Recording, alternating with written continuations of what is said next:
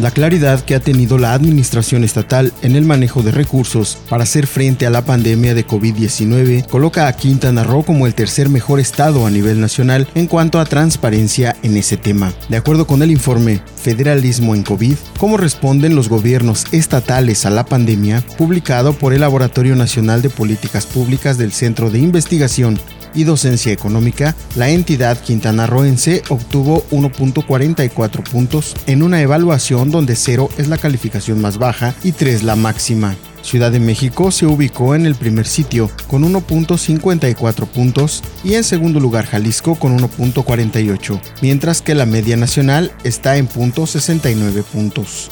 Quintana Roo tiene una postura de transparencia proactiva para la rendición de cuentas y por eso participa de manera activa y comprometida en la alianza interinstitucional entre los integrantes del sistema estatal anticorrupción para difundir la información financiera de la atención del COVID-19 a través de un portal accesible a la población explicó Johanet Torres Muñoz, titular de la Secretaría de Finanzas y Planeación. Hasta el momento, indicó la funcionaria, se han atendido más de 226 solicitudes de información relacionadas a la situación sanitaria del COVID-19, incluyendo los tres órdenes de gobierno y los órganos autónomos, donde se detalla el ejercicio de recursos públicos destinados al apoyo a familias y al sector salud, que asciende a más de 1.235 millones de pesos. Además de lo logrado en transparencia, el Estado se encuentra entre las primeras cinco entidades federativas que han implementado un mayor número de instrumentos clasificados como estímulos fiscales